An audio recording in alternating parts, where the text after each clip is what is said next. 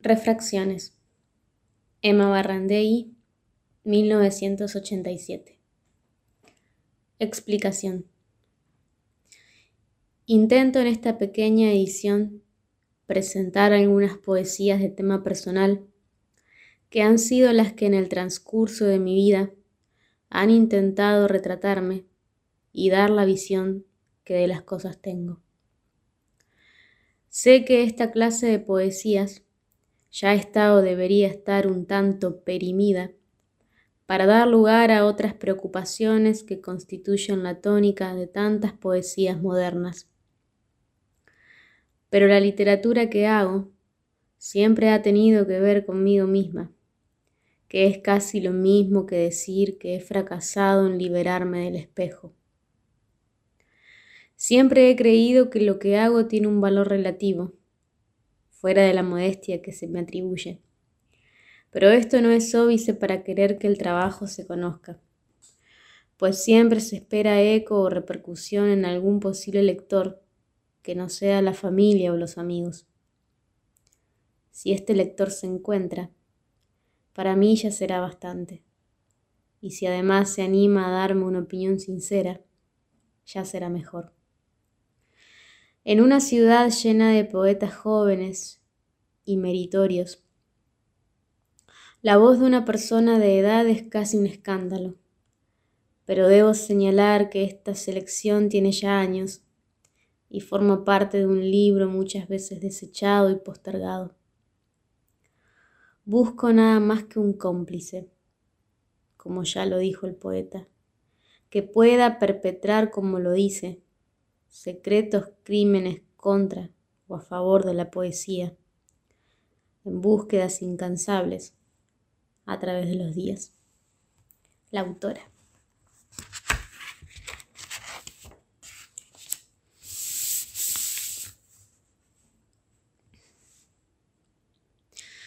El motivo. Las palabras de todos los poetas me aferran por los brazos y me frenan. ¿Qué tienes para decir, mujer ya vieja, entre la arena y las murallas? Tengo mi mano incansable, nada más. Tengo mi mano con arrugas y venas tan marcadas.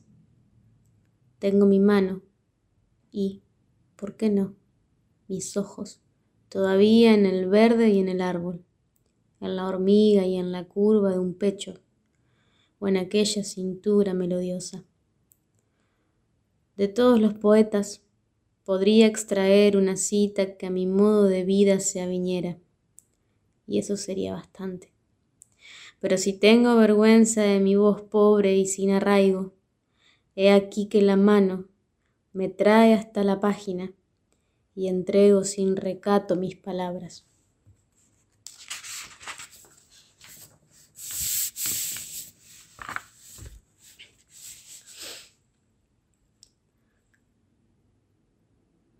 Odisea. Con el número dos nace la pena. Leopoldo Marechal. Sin el número dos entre las manos, razón de ser no tiene tu estatura. Nadie se yergue solo, y la caricia no ha de andar por el aire tras una piel, vestigio de otro incendio.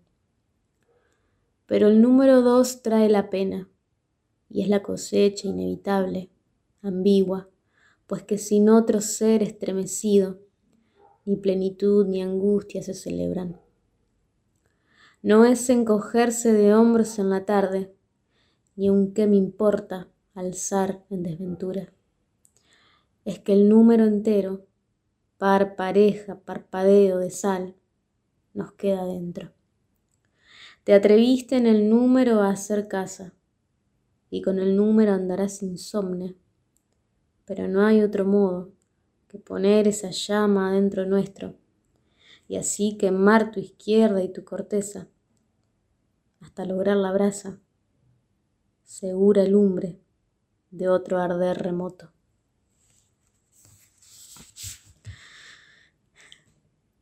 El osito en la caja. Es un osito de mármol no más grande que mi pulgar, pero me mira desde que era niña. Está guardado en una cajita, junto a un perro de pasta, echado en el camino del pesebre. Son mis juguetes, restos de grandes manadas que caminan por mis sueños. Los tigres de actitudes sinuosas murieron en formidables batallas, pero el osito resta, sentado en sus patas traseras, todo blanco salvo sus ojos. Cabe holgadamente en mi mano y lo aprieto para calentarlo, pero el osito permanece igual y quieto como cuando en la selva del jardín aguardaba las otras bestias, soñando con los témpanos lentos. Igual que yo, mirando las verdes vegetaciones de la vida desde la cajita de tarjetas que me contiene.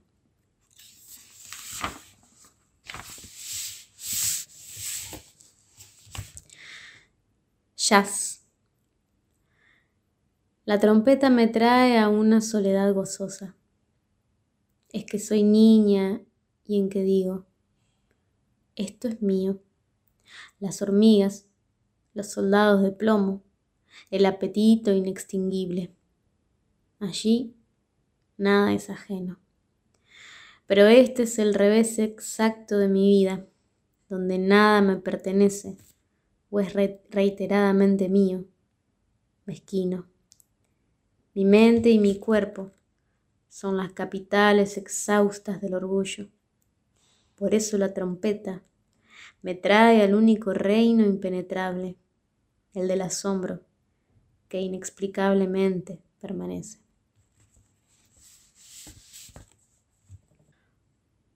Poeta muerto. ¿Quién era el poeta? Ahí tenemos sus palabras medidas para saberlo. Pero el poeta está desnudo, está ajeno. Nada lo coloca junto a los suyos. Está excluido. Es el hombre imposible, el huésped de la vida, a quien los poderes y las alegorías no corrompen. Por eso entrega sus huesos solamente al homenaje, porque si estuviera vivo, una pálida sonrisa se posaría en sus labios y ninguna palabra pronunciada lo conmovería. Tal vez limpiaría sus lentes con minucia y volvería a sus páginas, donde nadie lo acompaña, es cierto, pero son su único tesoro inexpugnable. Allí donde toda mundanidad se opaca y cae.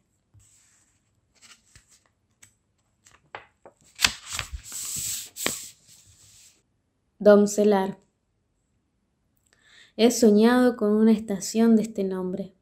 Preguntaba por ella a un hombre del andén en el país desconocido del sueño, mientras corría en busca de un lugar donde aguardaba la pena y el sosiego que está más allá de la pena. Había jardines que atravesar, pero el nombre iba conmigo por escaleras y callejuelas, entre autos que se interponían frente a desconocidos y perros vagabundos. ¿De qué rincón de la memoria viene tu nombre, doncelar? No lo sé, pero el territorio del sueño me lo entrega, y como en las catacumbas de los antiguos surrealistas, lo grabo en las paredes del asombro, como quien acumula palabras para acompañarse en la noche que persiste.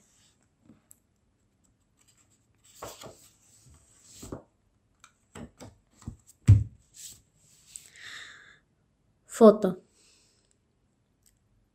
Esa soy yo, una mujer gastada y melancólica, con la mirada que arranca de una infancia razonable y una cabeza peinada, como corresponde a una señora de tantos años. Procuro que las canas tengan su orden natural, que tranquiliza a los que miran, aunque ya casi estoy segura después de todo, que moriré sin haber sentado cabeza.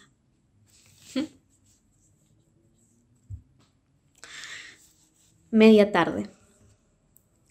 La gata blanca espera en vano el gorrión que corresponde a su boca. Escucha los sutiles ruidos de la siesta. Mira, leo una carta vieja de mi padre.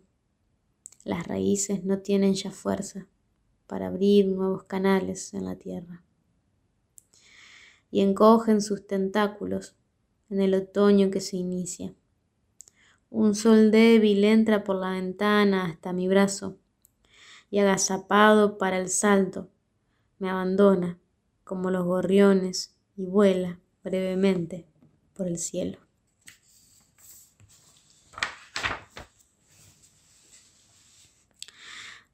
Pelotari silencioso y espectador idem.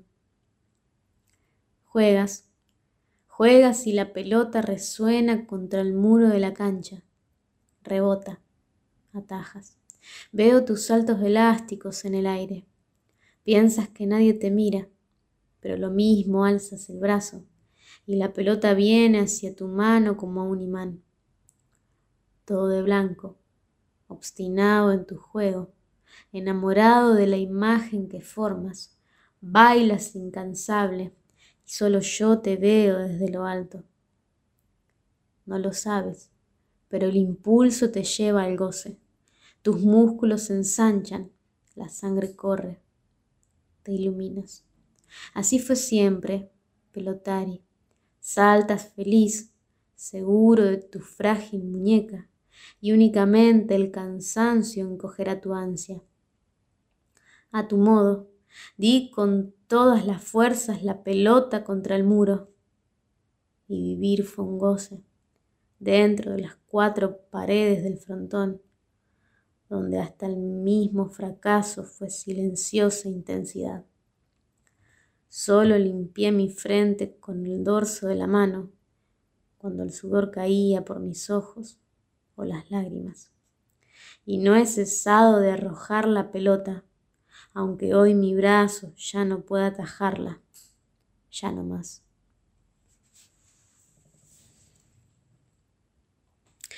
Costa del Segundo, Antonio Castro. Eternos montes y arenales del río, horas metidas adentro como panes caseros. ¿Qué le dices al que te mira, barranca del arrecifes? con tus carpinchos y tus pajas bravas. Apareces entre los sorandíes, como si la vida fuera solo este paisaje, constante y efímero, y bastaran la belleza y la paz para ubicar el canto. Pero la vida es lo que altera la armonía y la va corrompiendo, y también lentamente la va recuperando. No hay otro ritmo. Mira pintar y pesca tus urubíes. Miraré dentro de mí misma para saber que no llevo la paz ni la recibo. Viene del horizonte que estas costas atajan y del cuerpo tendido en su idéntica línea.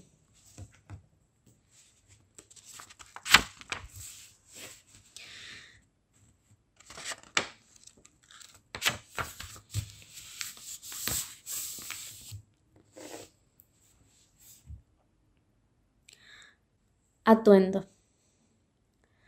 Antes de salir me pongo las pulseras y voy con ellas como lazarillo, llevando por el mundo mi pan sagrado, y por ese sonzón me reconocen, pero no por el pan que es bien secreto. Y para conversar con vos, me las saco en cuanto llego y te entrego ese pan, tal vez reseco, sí, a fuerza de llevarlo pero amasado con el trigo más negro de mi sangre.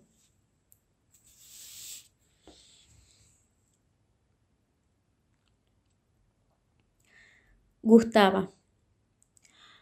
Asomada hacia adentro con leves estremecimientos y una mirada de oro que interroga miedosa. Esta es toda tu vida. Muchos años deslucen tu pelo corto y lacio en violentos veranos la cuidabas ansiosa, teniendo tu paso para ordenar con gracia el mechón que caía. Tus hijos se marcharon, trotacalles del mundo, por lejanas esquinas, llevan tus ojos mansos y una ansia de aventuras que nunca compartiste. Me sigues vacilante si emprendo algún trabajo en el fondo de la casa y me interrogas.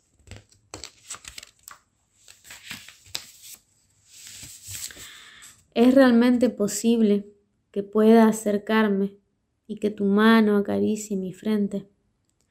Otras veces yo tuve el sillón más mullido, me senté en tus rodillas, ofrecí mi vientre a tus manos inquietas y mimosa y esquiva conquisté tu cariño.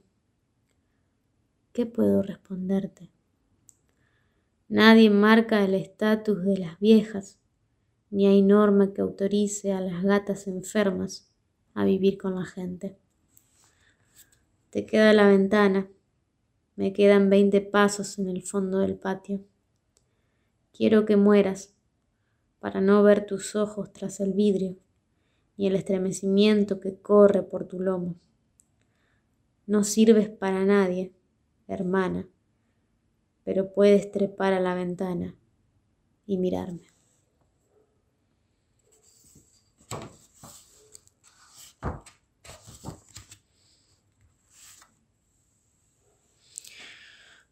El galpón. ¿Desde dónde venían los viejos armazones, maniquíes acéfalos?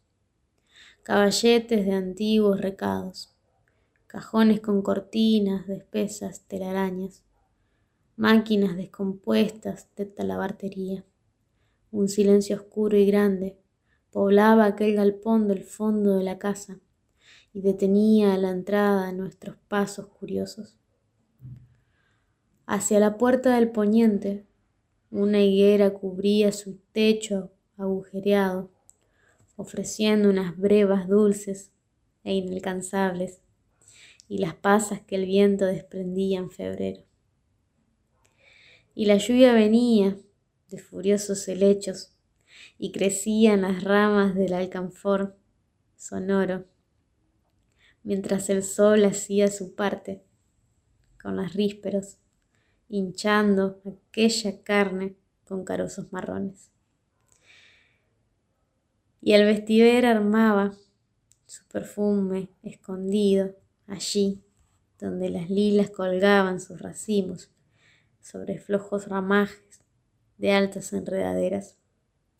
Un manzano pequeño empinaba su única fruta frente al peral repleto de picada cosecha corretón de compotas y claras mermeladas.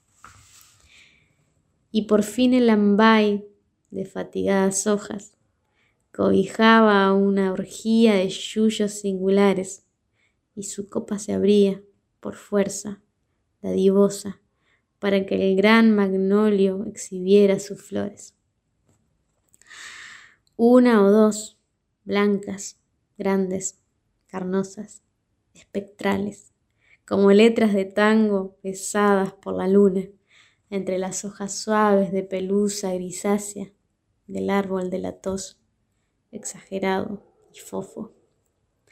Así era el territorio del galpón donde el triunfo de ratones felices asomaba en las cómodas, desdentados y rotos, o en ruidosos baúles. Pedales obstinados cosían por las noches los mondiles bordados de gauchos ya difuntos. Y un gran silencio oscuro detenía en la puerta los juegos de los niños. Dos metros más adentro, en la primer gotera, mi valor se hacía polvo frente a los maniquíes.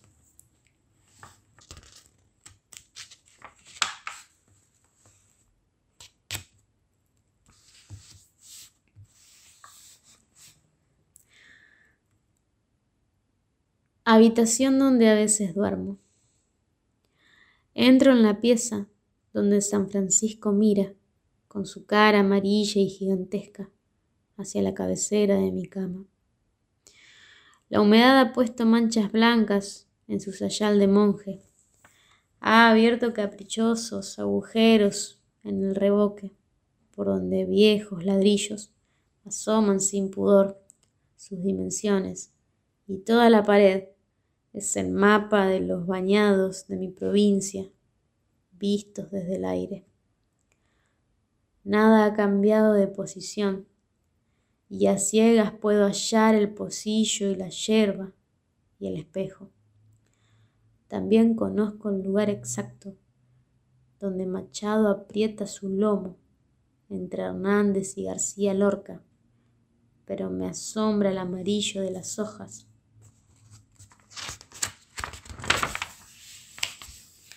Como si toda una vida no hubiera pasado y ayer no más la guerra de España nos convocara. Viejos tapados cuelgan del ropero, donde papeles secretos hablan de furiosas pasiones ya diluidas, y un escondido retrato de Allende testifica un último fervor. Un polvillo lento opaca la piedad de Cosme Tura, cubre el vaso con el nombre de una tía acepta la marca de mis codos sobre la mesa, como en otras noches barrascosas.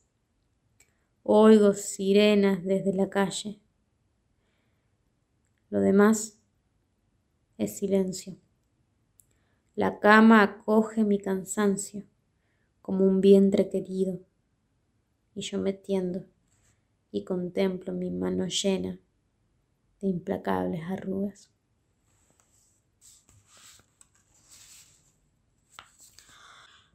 compartida.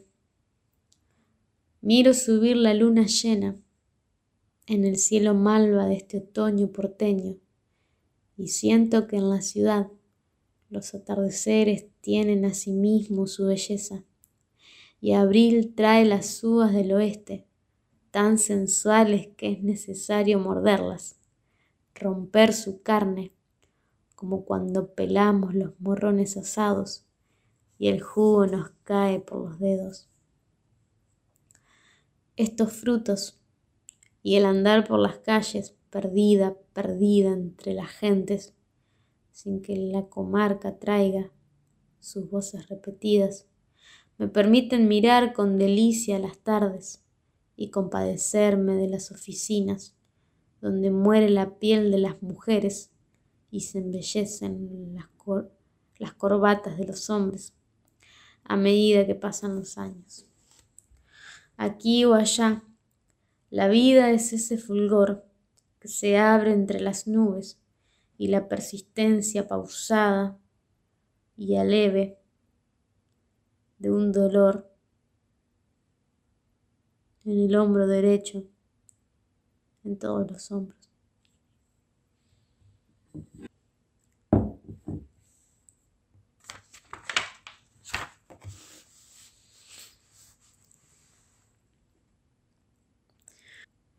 la onda verde. A partir de aquí continúa la onda verde. Mientras no sepamos qué quiere decir este signo, mientras no sepamos, vamos a pensar en la onda verde de los talas y los ceibos de la provincia, en la onda verde de los linares, en la onda verde de los pajales en verano, en el verde engañoso de los bañados mientras no sepamos.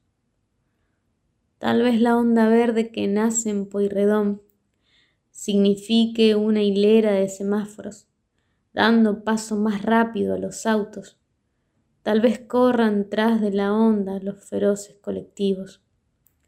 El signo es lo que determina nuestro mundo, pero mientras no sepamos qué nos indica, imaginemos los pastos las ondas del mar en algunas playas del Uruguay, las cañas de azúcar moviéndose en el viento, todas las ondas verdes del mundo, y olvidemos que tal vez este signo, este código ciudadano, no tiene otra función que regular las oleadas mecánicas para que los autos avancen más veloces, más seguros, hacia ninguna parte, hacia ningún destino, hacia el día pausado que ya nos sobreviene en gotas de petróleo entre la ira y la violencia.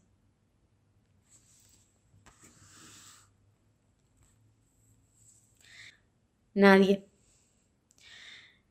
Nadie ha de quererme ya. Nadie.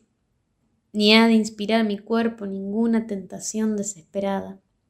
No habrá criatura de quince años que esté pendiente ya de mis palabras, ni hombre que sueñe con dormir en mis brazos. De mis manos se escurren los cariños cercanos y quisiera vivir un violento deseo. Pero no he de inspirarlo. Solamente brotará de mí, se secará en mi boca, me quemará las sienes y lo tendré allí, mudo, mudo porque nadie ha de amarme, ya, nadie.